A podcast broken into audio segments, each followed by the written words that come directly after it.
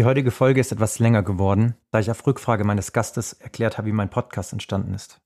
Aber natürlich geht es trotzdem in erster Linie um den Gast und seine drei Weisheiten. Viel Spaß beim Zuhören. Herzlich willkommen bei Drei Seiten. Ich bin Stefan Graf und ich spreche in diesem Podcast mit vielen interessanten Menschen über ihre Erfahrungen, Tipps, Tricks und Erkenntnisse aus ihrem Leben. Diese Erfahrungswerte verpackt jeder Gast in drei Weisheiten und stellt sich hier vor. Heute mit dem Vorstand der Partner AG, Michael Stotz. Hallo Michael. Hallo Stefan. Schön, dass du in meinem Podcast dabei bist. Gerne. Jetzt hast du Innenarchitektur studiert in Hildesheim, mhm. hast dann 2000 deine eigene Agentur gegründet, dein eigenes Ingenieurbüro und bist aber auch noch, also lehrst an der Hochschule in Wetzlar äh, Innenarchitektur. Und das Größte, was du jetzt bisher gemacht hast, oder was ist das Größte? Ich glaube, das, was man hier in der Region wahrscheinlich kennen würde, ist das Thema Geschäftsstelle SC Freiburg. Mhm. Oder das sind so die, das sind so die Highlights aus deinem Leben, würde ich mal sagen. Ja, du hast dich ein bisschen vorbereitet, höre ich. Ja, die Dozentenstelle, das war ein Blogseminar. Also man muss das, äh, glaube ich, ein bisschen runterdimmen. Das war ein Blogseminar, was ich gegeben habe, nicht konkret zum Thema der Innenarchitektur, sondern ähm, es ging mehr um die Frage, wie die Architekturgeschichte den Entwurf in der Architektur beeinflusst. Und ich habe, um das noch äh, zu vervollständigen, zwar zuerst Innenarchitektur studiert und habe dann später noch den zweiten äh, Titel des Architekten dazu bekommen über eine Prüfung, die bis vor so zehn Jahren noch möglich war. Es gab äh, bei der Architektenkammer eine sogenannte Genieprüfung. Wenn man ein, kein Studium der Architektur hatte, konnte man nach dem Krieg in Deutschland, der Krieg hört sich so weit weg an, aber manche Gesetze, die bleiben eben eine Weile, dann konnte man nach dem Krieg über eine Erfahrung, weil man schon viel gebaut hat, viel Architektur gemacht hat und dann eine spätere Zulassung vor der Architektenkammer und einer Prüfung vor äh, verschiedenen Professoren noch den Titel des Architekten bekommen oder erwerben. Und das habe ich gemacht. Und insofern, äh, ja, Hildesheim-Studium stimmt, 2000 gegründet, stimmt auch. Dann irgendwann später auch die, den Architekturtitel noch erworben. Und wenn du sagst, das Größte, was man von uns so kennt, also die Partner Aktiengesellschaft, so ist der Name des Architekturbüros, das sind äh, 30 People insgesamt. Und äh, große Bauten liegen bei uns eher so vom Volumen 60 bis 80 Millionen. Äh, in Stuttgart-Fellbach haben wir zum Beispiel die äh, Süddeutsche Krankenkasse gebaut, die Hauptverwaltung, ein Investorenprojekt, auch mit einem äh, Arbeitsgemeinschaft, einem Büro aus Freiburg zusammen. Und das ist ein Großprojekt. Da geht es um 600 Leute, äh, die dort arbeiten. Da geht es um Kantine, Besprechungsräume, Riesenvolumen. Die Geschäftsstelle des ST war relativ klein.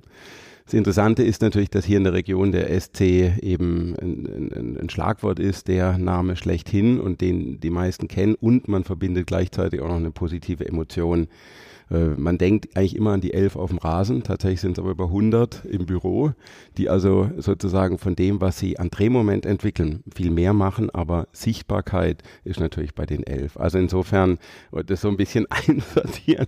Vielen Dank für die Einführung. Ich finde es sehr schön, dass du mich vorstellst und ich mich nicht nur selber vorstellen muss. Genau, was ich jetzt noch vergessen hatte, war, du bist 70er Jahrgang. Mhm. Mittlerweile vier Kinder oder sind es schon mehr? Ja, mittlerweile ist gut. Der kleinste ist, äh, wird jetzt 14, oh, die okay. größte schon in Berlin. Also insofern genau vier Kinder und ja, groß. Okay, jetzt habe ich trotzdem noch ein paar Fragen, auch wenn ich mich vorbereitet habe. Warum hast du Architektur studiert? Also tatsächlich kam es so, dass ich wahrscheinlich heute sagen würde, ich habe zwar Interesse an Architektur, das beschäftigt mich mein jetzt ganzes 53-jähriges Leben oder seit ich eben so acht, neun Jahre äh, alt bin. Richtigerweise eigentlich erst seit ich so 19, 20 bin.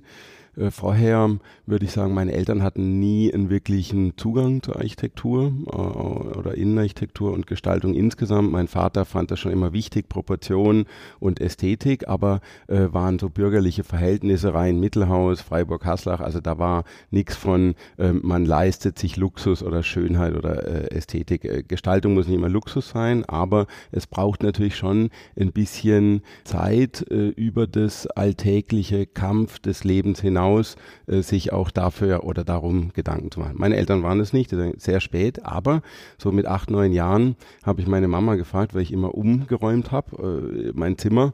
Ich wollte eben immer was Neues, so würde ich sagen. Das ist eigentlich meine Berufung, was verändern, Transformation, die Dinge verändern. Das kann man in der Architektur sehr gut und ich habe immer mein Zimmer umgeräumt und äh, wollte eben das nach Darstellen gucken, was macht es mit mir, mit dem Raum und das schon sehr früh, Veränderung eben. Und dann habe ich meine Mama gefragt, sag mal, was macht er so beruflich, was könnte ich machen, wenn ich immer mein Zimmer umräume? Und hat sie, äh, hätte sie ja auch sagen können, Umzugshelfer oder Umzugsunternehmer.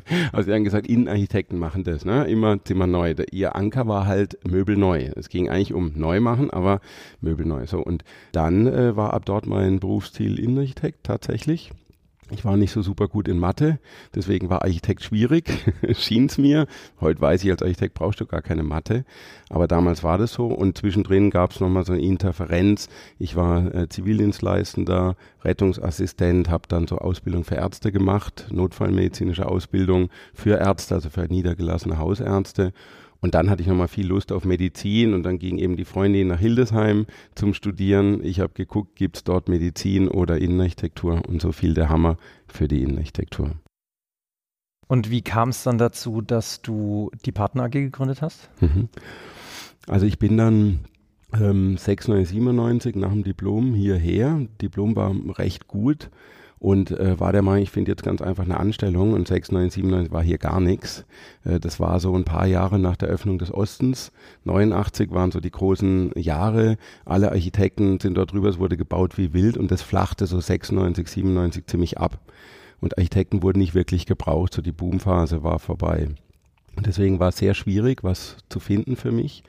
Und ich bin dann, ich verkürze jetzt ein bisschen, so nach ein, zwei Stationen ähm, bei der Firma Streit gelandet, Büromarkt Streit damals noch in Hauser im Kinzigtal. Also ich bin jeden Tag von Freiburg dorthin gefahren, was nicht wirklich eine äh, super Strecke für so einen N20er war. Ich musste, habe in der WG in Freiburg gelebt, in einer alten Villa und musste irgendwie morgens um halb sieben aufstehen. Da kamen die anderen vom Feiern zurück. Also es war relativ äh, schwieriges äh, Gesamtszenario und habe dann meinem damaligen ähm, Chef und, Chef und heutigen Schwiegervater gesagt, dass ich plane, mich langfristig selbstständig zu machen. Das war schon immer mein Traum, eigenes Büro, nicht in der Firma drin oder dran zu hängen und ähm, äh, so richtig so diese klassische Idee von äh, wir sind Architekten, wir arbeiten die Nächte durch, wir machen Wettbewerbe, äh, wir sind erfüllt von dem großen Gedanken, etwas wunderschön zu machen oder zu verändern.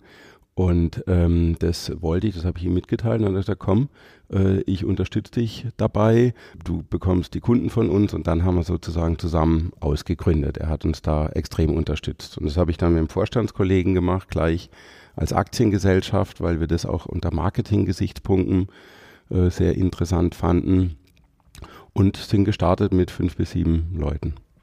Und da warst du noch kein Architekt, sondern da hast genau. du quasi das Diplom für Innenarchitektur gehabt. Exakt, genau.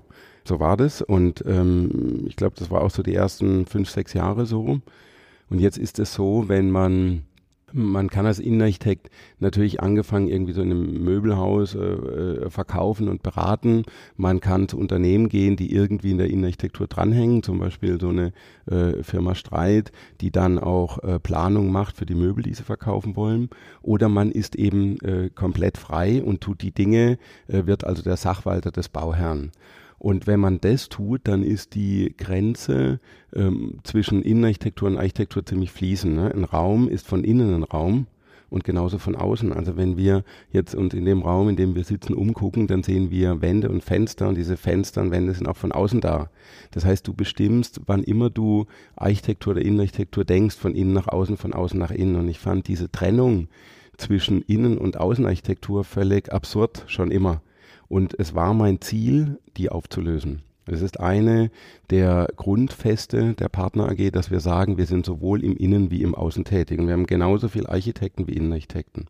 Und als ich dann mich selbstständig gemacht habe mit meinen Kollegen, waren auch schon Architekten dabei, dann merkte ich, dass es extrem schwierig ist, als Innenarchitekt Architekten zu führen, weil die Architekten denken über den Innenarchitekt, er sei der kleine Architekt. Und deswegen war mir klar, umso mehr äh, wir jetzt äh, größere Bauten machen und diese, diese Trennung auflösen Richtung Architektur, wenn wir immer größere Bauten es ging in die zweistelligen Millionenbeträge, habe ich mehr Architekten eingestellt und dann war mir klar, früher oder später muss ich auch den Titel erwerben, um Bauvorlage berechtigt zu sein, um da mitreden zu können, muss das drauf schaffen.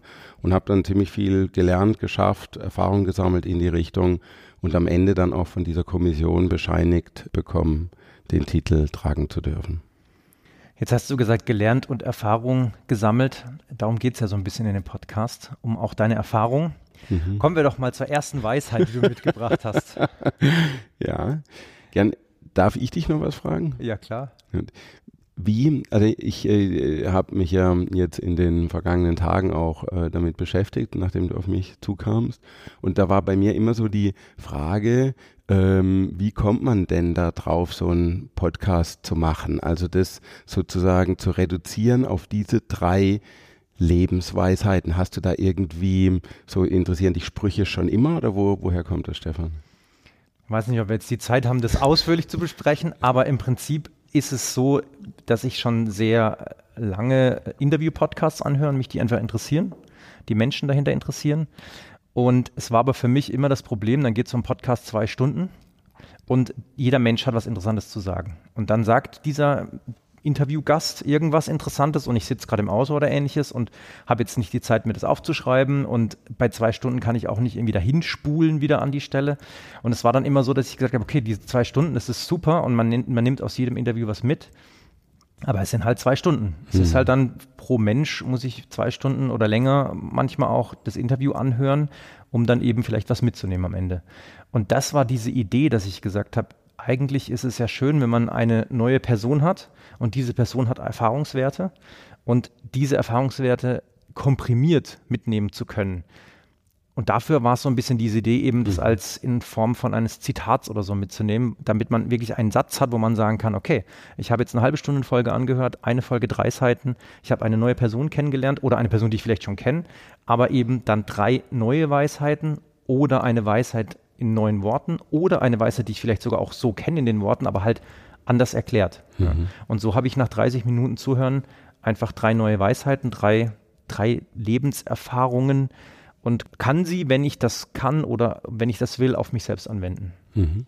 Das war die Idee, dass es eigentlich ein Interview-Podcast ist, der aber eben nicht zwei Stunden um den Gast geht, sondern eben kurz um den Gast, dass man weiß, wer das ist und dann aber wirklich eben auch fokussiert auf, mhm, verstehe. Auf, die, auf die Weisheiten der Person. Und ähm, diese drei Weisheiten und diese drei Seiten, äh, kommen die dann auch in den Show Notes, dass man die sich nachher nochmal nachlesen kann oder muss man die sich dann während dem Autofahren trotzdem notieren? Also sie sind bewusst nicht in den Show Notes, weil dann müsste ich mir den Podcast nicht anhören. Weil mhm. der Podcast ist ja nur eine halbe Stunde. Das heißt, wenn ich wirklich sage, okay, da ist jetzt eine Weisheit dabei, die kann ich mir nicht ganz genau merken, weil ich gerade im Auto sitze, dann ist es bei 30 Minuten oder 20 Minuten jetzt auch kein Problem, mal kurz in den Podcast reinzuhören. Wenn ich die in die Shownotes schreiben würde, dann müsste ich den Podcast eigentlich gar nicht hören, weil dann steht sie in den Shownotes. Ja, Deswegen, also die Weisheiten sind bewusst nicht äh, mhm. in den Shownotes, sondern es, da geht es kurze Info zum Gast mit ein, zwei Links, LinkedIn-Profil oder ähnliches oder Webseite, dass ich eben nochmal auf den Gast auch irgendwie mhm. den kontaktieren könnte zum Beispiel. Aber die, die Weisheiten an sich sind im Podcast und ich muss halt die Folge anhören, um mir diese Weisheiten dann. Ja. Außerdem traust du deinen Hörern zu, drei Weisheiten eine halbe Stunde zu filtern und sich merken zu Genau, können. und wenn man sie sich nicht merken hört, hört man einfach nochmal genau, rein. Das ist ja das Schöne. Ja. Okay, genau. gut. Aber ja, hm, genau, gerne, gerne, gerne. Deine Weisheit. ich habe eine mitgebracht, die ähm, auch meinen Beruf betrifft, die anderen weniger. Und zwar ähm, stammt die von Winston Churchill, der große Parlamentarier, äh, großer Führer der, der Briten, äh, auch während dem Zweiten Weltkrieg. Und der hat gesagt, erst formt der Mensch das Gebäude und dann formt das Gebäude den Menschen.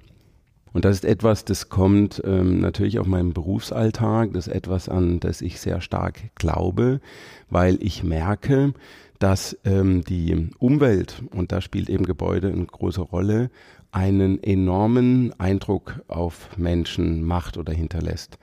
Das heißt, gestalten wir unsere Umwelt schön und achten wir auf unsere Umwelt und geben wir eine Pflege äh, und damit Geld dafür aus, unsere Umwelt zu gestalten, dann bestimmen wir auch die Haltung und das Verhalten der Menschen.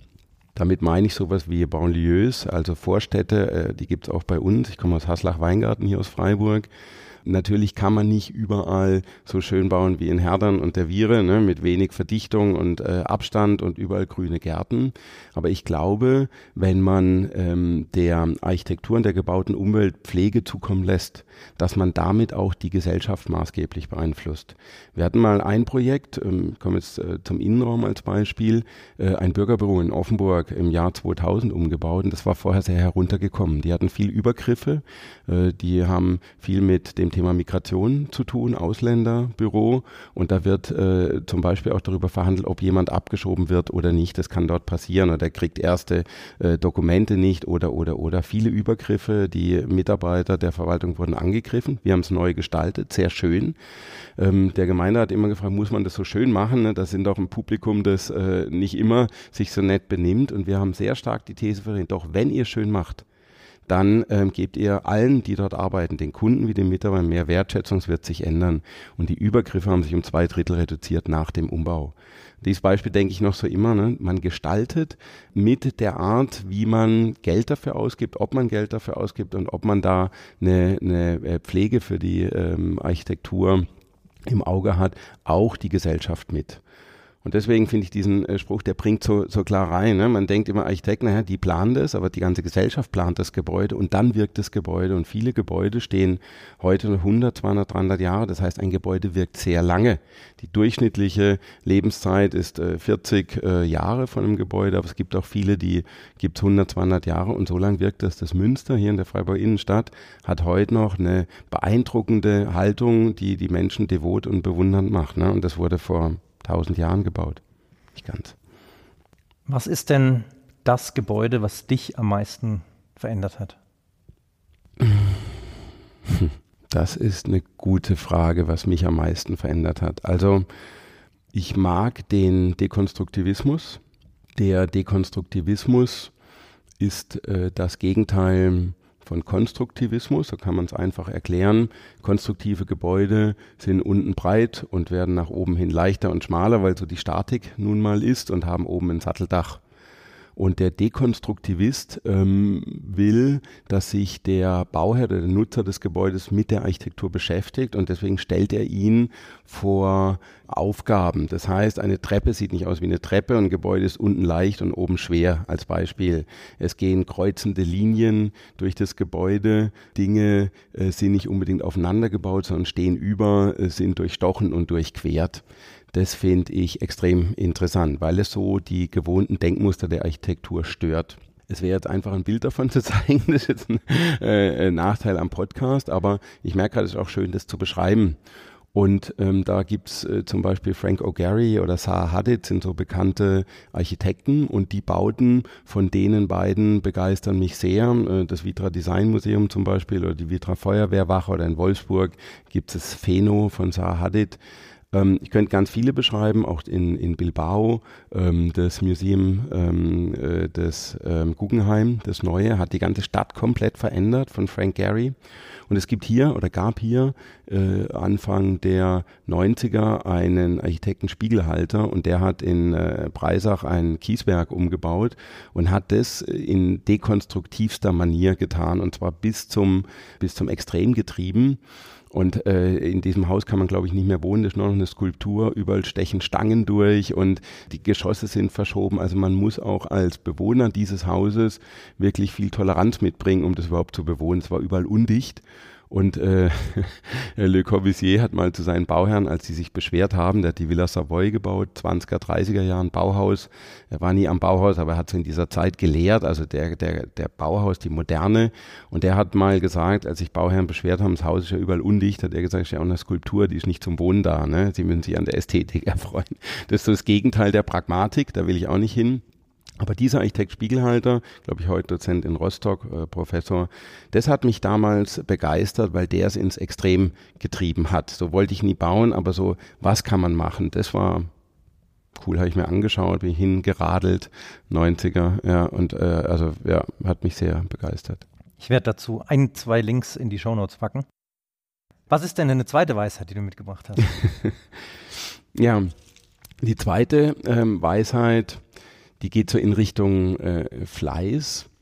Heißt, man ertrinkt nicht, weil man ins Wasser fällt, sondern weil man nicht schwimmt. Kommt aus dem asiatischen Raum.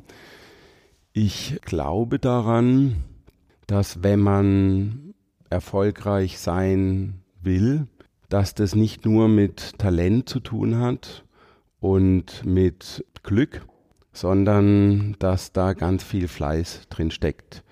Hm, ähnlich, ich glaube, der asiatische Raum ist davon, heißt auch, das Glück wohnt im Haus des Tüchtigen. Die benutze ich relativ oft.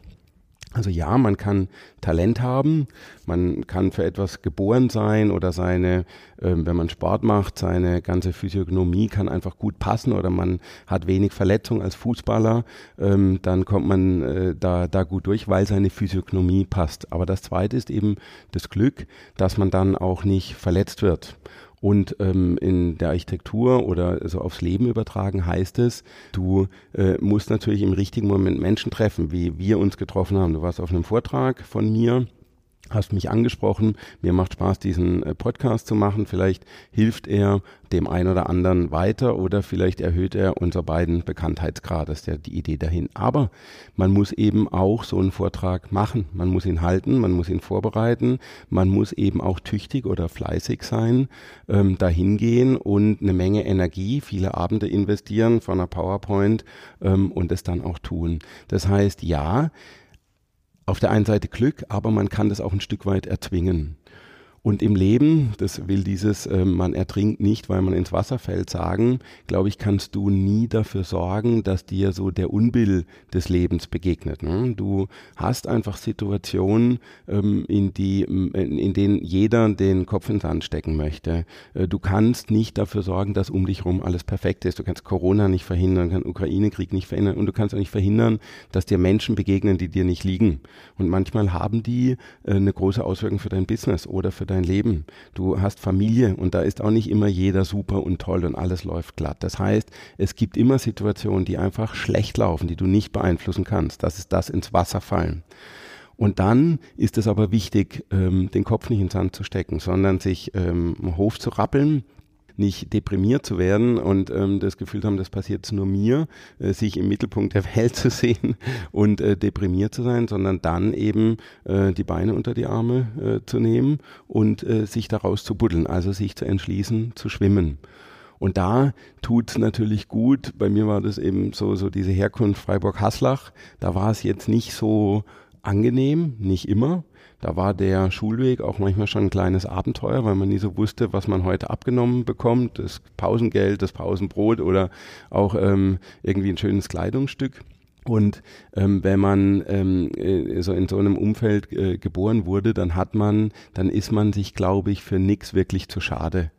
Und ich merke das heute an meinen äh, Kindern. Wir wohnen jetzt in einer anderen Umgebung und es ist vieles äh, normaler oder natürlicher es zu haben. Und das macht ja natürlich Schwierigkeiten, dich da auch so rauszubuddeln. Ne? Und daher ist es, das wäre so meine Botschaft an alle, die sagen, Mensch, äh, es wäre doch auch äh, irgendwie für mich einfacher gewesen, wenn ich irgendwie mit reichen Eltern aufgewachsen wäre oder wenn ich alles hätte. Ich glaube, es ist gerade andersrum. Ich glaube, für die ist manchmal super schwierig, weil die diese intrinsische Motivation, diese innere Motivation, sich hochzuschauen, schaffen, sich für nichts zu schade zu sein, eben viel stärker haben, wie die, die schon alles hatten. Da gibt's nicht mehr so viel zu erreichen. Ich habe immer Bock drauf, mehr zu erreichen und bin mir für nichts zu schade. Und ich glaube, das kommt von dieser Sozialisation aus genau diesem Stadtteil. Hast du ein Beispiel, wo du das später auch noch für dich angewendet hast? Also Situationen, wo du sagst, da bin ich ins Wasser gefallen und auch wenn ich in dem Moment nicht schwimmen konnte, habe ich aber halt alles gegeben, um eben nicht unterzugehen. Mhm. Also bestimmt war Corona für ein Architekturbüro unserer Größe erstmal nicht so ganz einfach. Ne? Weil du natürlich 30 People hast, die alle gewöhnt sind, miteinander auf Pläne zu schauen, im Architekturbüro zu arbeiten, die Köpfe zusammenzustecken, sich auszutauschen. Unsere AG basiert sehr stark auf einem demokratischen Gesprächsprinzip. Wir reden viel miteinander und dann plötzlich alle äh, neben der rein logistischen Organisation die Homeoffice zu bringen, Riesendateien über ähm, runter zu streamen, das war logistisch extrem schwierig und neben, nebenbei so die, die Befürchtung, die Ängste der Mitarbeiter auch noch irgendwie zu handeln und dabei dann noch ein guter Chef zu sein und die richtigen Entscheidungen zu treffen, im Gespräch zu bleiben. Und ähm, es gab ja dann auch eigene Befürchtungen und Ängste äh, sozusagen nicht zu zeigen, sondern Mut und Souveränität Souveränität zu bewahren, das war schon eine Herausforderung wo man äh, aufgrund der Fülle äh, irgendwann in diesen, äh, in diesen Zustand kommen muss, nicht in einen hektischen Stillstand zu verfallen, sondern einfach Stück für Stück abzuarbeiten. Und da hilft mir schon dieses, ich hatte schon schlimmere Situationen. Meine äh, Jugend war viel schlimmer wie all das, was ich heute habe. Ähm, oder da habe ich andere Sachen äh, überwunden und dann das Stück für Stück abzuarbeiten, das hilft. Aber so im Kleinen, ich meine, das ist jetzt die große Nummer, die haben wir alle erlebt, aber so im Kleinen in meinem Beruf oder auch privat ist schon so, dass ich oft äh, bei Bauherren bin ne? und dann kommst du da wirklich so in Lebenssituationen, wo Menschen, ähm, man, die kippen ihr Innerstes aus, um zu bauen. Also die müssen dir wirklich erzählen, wie gucken sie Fernsehen, wann gehen sie ins Bett, wo, mit wem und äh, wie zur Toilette. Und da guckst du schon zum Teil auch ganz schön hinter die Kulissen. Und wir sind manchmal in ähm, Gebäuden, wo du so denkst, hier ist ja alles kaputt, ja, hier ist ja gar nichts mehr gepflegt worden. Das ist ja ganz, ganz schrecklich. Und dann so die Ruhe zu bewahren. In beiden Situationen und sagen, so, jetzt mal Stück für Stück abarbeiten, das Ganze mal strukturieren, um was geht's eigentlich, wie kommen wir hier voran und zu sagen, das ist trotzdem noch das, was ich machen will. Ne? Manchmal fragen dich, äh, wir machen ja alles, ne? von den ganz großen schillernden Bauten bis aber zu einem kleinen, verwarzten, verzwickten und ungepflegten äh, Gebäude, wo alles zusammengestürzt ist. Und auch dann zu sagen, das gehen wir mit der gleichen Priorität und mit der gleichen Ernsthaftigkeit an und der gleichen Lust, weil am Ende geht's darum, das auch schön zu machen, in diese Welt äh, einzufügen. Und äh, manchmal hat das eine viel größere Entwicklung äh, nach sich gezogen als die Gebäude, die schon schillernd in einer tollen Umwelt standen. Das heißt, in deinem Umfeld, also in Bezug auf deinen Beruf, ist vor allem dein Ziel, alles schön zu machen? Also äh, ich hoffe nicht. Das wäre zu kurz gesprungen. Ich habe ja in meiner ersten ähm, meinem ersten Credo, in meiner ersten Haltung gesagt, dass ich glaube, dass eine gut gebaute Umwelt die Menschen sehr lange beeinflusst. Und schön wäre zu kurz gesprungen, mhm. zumal schön natürlich auch ein fluffiger Begriff ist. Manchmal ist schön, wenn die Abläufe in einem Büro sehr gut zur Kultur des Unternehmens passen. Das hat dann erstmal noch gar nichts mit Ästhetik zu tun, sondern nur mit Funktionalität. Manchmal ist schön, wenn man in einem Raum alles an der Wand hängen hat, äh, der Boden frei ist und dabei die Putzfrau es eben sehr einfach hat oder die Facility Managerin oder Manager, alles zu putzen und durchzusaugen, weil man das Gefühl hat, hier gibt es keine Dreckecken. Das kann auch schön sein. Also der Begriff der Schönheit, Bauherr von mir, Schönheit liegt im Auge des Betrachters, ist sehr äh, weit gefasst. Und deswegen fände ich ihn zu kurz gesprungen zu sagen, das ist so mein Lebensziel. Mein Lebensziel ist Architektur zu machen, die sehr gut zu den Bauherren passt. Und die Ziele, die der Bauherr hat, die gilt es am Anfang sehr gut zu erfragen. Ich habe vor zwei Jahren eine Ausbildung als Coach gemacht A, um besser führen zu können, B, um mich persönlich weiterzuentwickeln und C, aber auch um die Ziele des Bauherrn viel besser erfragen zu können und diese Strukturen, die dahinter liegen. Das weiß der Bauherr manchmal ja nicht selber, selber nicht. Und es geht dann darum zu sagen, das, was der Bauherr weiß und das, was wir mitbringen an Erfahrung, das möglichst gut zusammenzufügen, möglichst tief zu erfragen, manchmal sogar sehr psychologisch oder coachend und daraus Ziele zu entwickeln und diese Ziele dann zu erfüllen. Ich bin Dienstleister und ich erfreue mich an Schönheit und an Veränderung, aber es muss das Ziel des Bauherrn sein. Und wenn er sagt Pragmatik, gut sauber machen können oder hohe Funktion, dann ist es eben das. Und das ist mein Ziel, die Wünsche des Bauherrn möglichst zu 110 Prozent zu erfüllen, also ihn zu übererfüllen. Okay, sehr schön. Gut, dann kommen wir zur dritten Weisheit. Was mich tatsächlich sehr stark bewegt, so mein äh, ganzes Leben, ist, da man eh denken muss, kann man auch gleich positiv denken. Der drückt aus, dass man, wenn man durchs Leben geht und dabei gute Laune versprüht und eine gute Stimmung, man wahrscheinlich am Ende sehr viel mehr positives Feedback bekommt, wie wenn man miese Petrik und äh, kritisierend durch die Welt läuft. Bei uns im Badischen sagt man so ein Bruttel, also jemand, ne, der, die können auch ganz äh, nett sein und auch Typen sein. Ich habe gemerkt, dass durch dieses eine gute Stimmung verbreiten die Wahrscheinlichkeit, dass andere mir ebenfalls positiv äh, gegenübertreten, sehr viel höher ist. Und das macht bei mir wiederum eine sehr gute Stimmung, wenn Menschen erstmal mit mehr an Grundvertrauen als Grundmisstrauen gegenübertreten. Ich habe das Gefühl, ich kann in so einer Gruppe oder auch äh, zu zweit in einem äh, Dialog mehr erreichen. Und ähm, ich habe gemerkt, dass man eben dafür so eine positive Grundresonanz schaffen muss, so eine Schwingungsfähigkeit, eine Anschlussfähigkeit, die eben leichter geht, wenn dich jemand anlächelt. Mm, es gibt äh, die Idee des Embodiments. Also die Idee zu sagen, über einen Gesichtsausdruck zum Beispiel, wenn ich auf einen Stift beiße, dann werden, auf einen großen Stift, dann werden die Lachmuskeln betätigt und das macht mir augenblicklich bessere Stimmung. Das kann man messen im MRT, es gibt viele wissenschaftliche Versuche dafür, dazu. Und ich glaube, das ist so ein Teil, ne? Embodiment ist übrigens nicht weit weg von dem Thema Gebäude und Umwelt, das nur am Rande. Aber ich will damit sagen, ich glaube an so Perpetuum mobiles, an so self-fulfilling prophecies, dass man sagt, ja, wenn man positiv in den Wald schreit, dann schallt's zurück und das macht bei dir was gut und das macht wieder was und, und so hast du so eine, eine äh, Eskalierung im positiven Sinn. Und wir alle müssen doch eh irgendwie durch die Welt gehen. Und die Grundhaltung, die jeder von uns zur Gesellschaft und zum Leben haben kann, die entscheidet jeder selber. Niemand ist so gemacht worden. Jemand hat gute oder schlechte Bedingungen in der Sozialisation, im Aufwachsen. Aber es gibt irgendwann diesen Punkt, wahrscheinlich so am Abschluss seiner Schulkarriere, wann auch immer die ist, wo man selber die Möglichkeit hat, sich zu entscheiden, ob man gut oder schlecht über die Dinge und die Menschen denkt, mit welcher Haltung man ins Leben tritt. Ich spreche gar nicht über jetzt große Architektur, irgendwie eine Riesenpräsentation, den Vortrag. Ich spreche über die Familie und über das Rausgehen jeden Tag. Wenn du den ganzen Tag deinen Job machst, ich meine, da gibt's mal ähm, Job, Tage, die sind eben nicht besonders ähm, äh, involvierend und besonders äh, abenteurig, sondern die sind einfach Verwaltungstätiger. Du gibst Stunden ein, du machst irgendwie blöde Anrufe, du kriegst äh, ziemlich viel so auf dich draufgeladen. Dann möchtest du essen, gehst nach Hause, äh, musst in einem Supermarkt, stehst äh, im Stau, der Supermarkt ist grell beleuchtet, du findest die Sachen nicht, niemand will dir helfen, jemand steht dir im Weg und auf dem Nachhauseweg bist du irgendwie im Stau und ein riesen Suff versperrt dir den Weg, äh, dann kann man schon mal ausflippen. Aber du musst dich entscheiden, in diesem Moment flippst du aus und denkst so, blöder, riesiger äh, äh, äh Suff-Fahrer äh, versprüht hier 100 Liter Benzin äh, auf, auf 100 Kilometer. Oder sagst du, vielleicht ist das ein Vater, der Angst um sein Kind hat, der mal einen Unfall hatte und der jetzt in einem sicheren Wagen fahren will. Und vielleicht hat der es viel eiliger, weil sein Kind krank ist und der verdammt schnell nach Hause muss. Und das ist ein super Vater.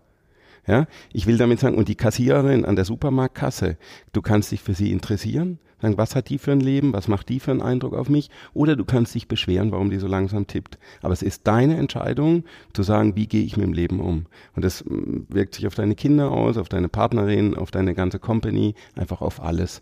Und dieser Satz so, du musst doch eh denken, dann tust doch positiv, ja es wird am Ende deines Lebens dazu führen, dass dir alles einfacher gelingt. Und diese erstgesagten Haltung oder Kredis, ich glaube, sie fußen sogar in dieser Haltung weil natürlich läuft dann alles etwas leichter, etwas geschmierter. Ne? Es ist so Öl im Lebensgetriebe, so würde ich das sagen.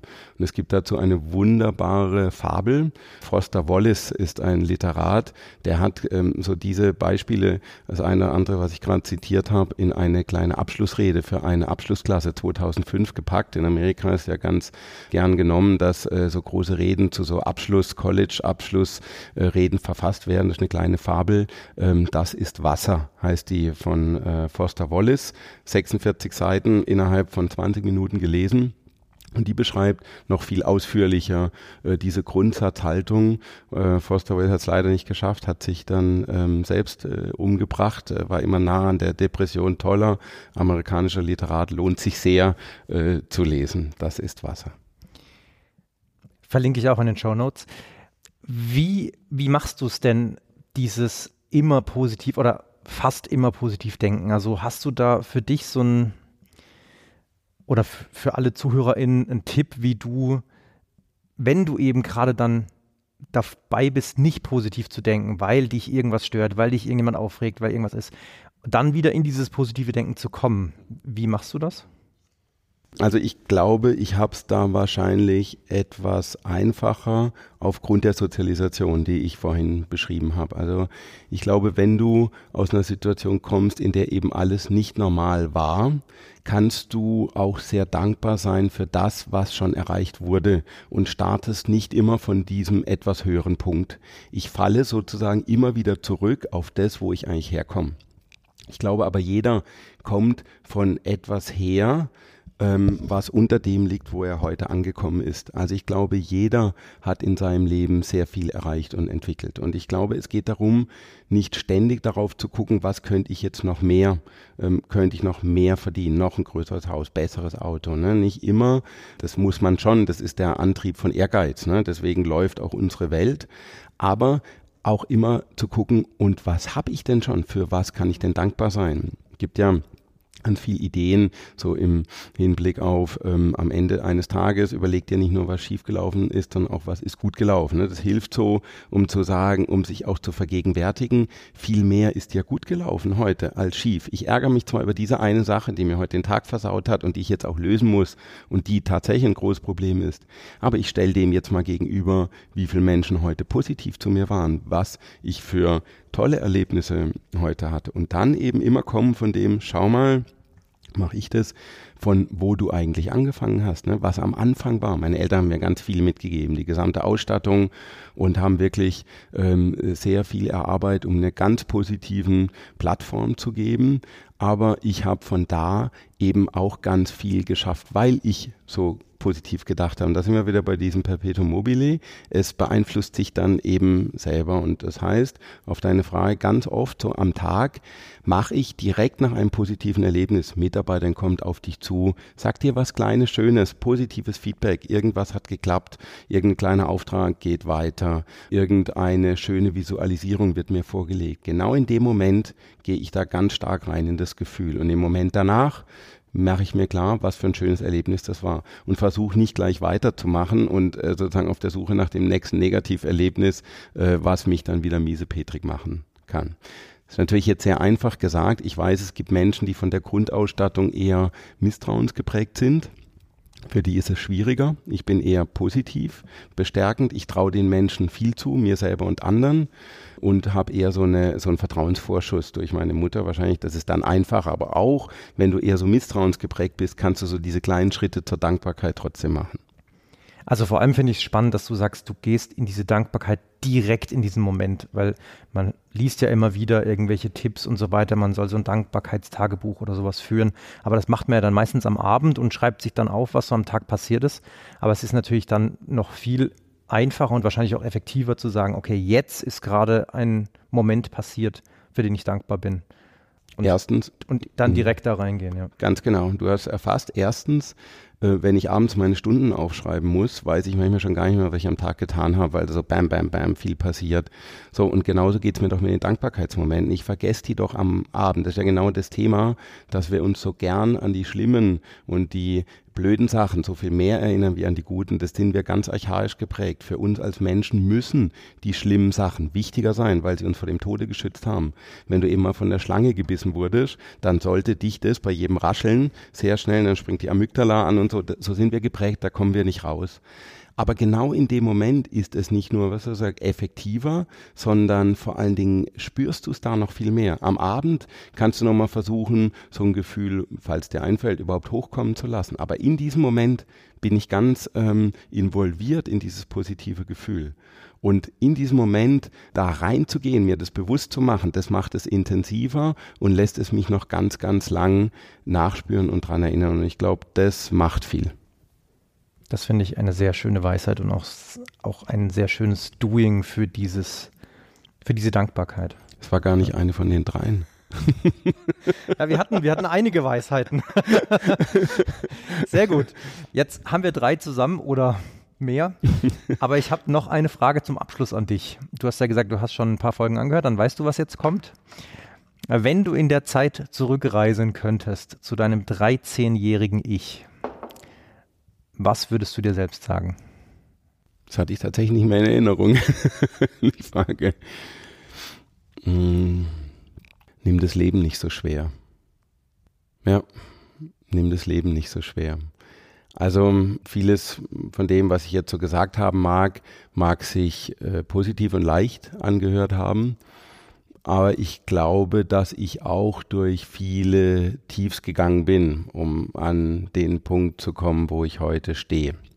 Und ich habe gemerkt, dass ich in diesen Tiefs und in äh, diesen Dingen, die mir da passiert sind, oft auch gehadert habe und festhing.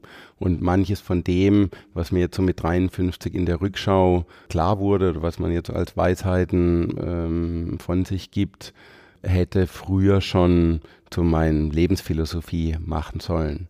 Weder, also mich selbst und das Leben an sich nicht ganz so ernst und schwer zu nehmen. Manchmal ein bisschen, bisschen Leichtigkeit, das hätte mir gut getan. Und hätte ich das als 13-Jähriger so als Credo für die nächsten 20, 30 Jahre ähm, gewusst, dann hätte ich es mir hier und da nicht so schwer gemacht.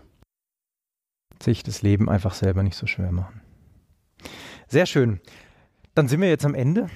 Ich äh, sage danke für das Interview, danke für deine Weisheiten und ja, bis zum nächsten Mal. Vielen Dank, Stefan. Ciao. Ciao. Das waren die drei Seiten. Komprimierte Lebenserfahrung im Interviewformat. Schau gerne mal auf dreiseiten.de oder meinen Social Media Kanälen für mehr Infos vorbei. Und natürlich freue ich mich auch über jedes Feedback und jede positive Bewertung. Danke fürs Zuhören. Bis zum nächsten Mal.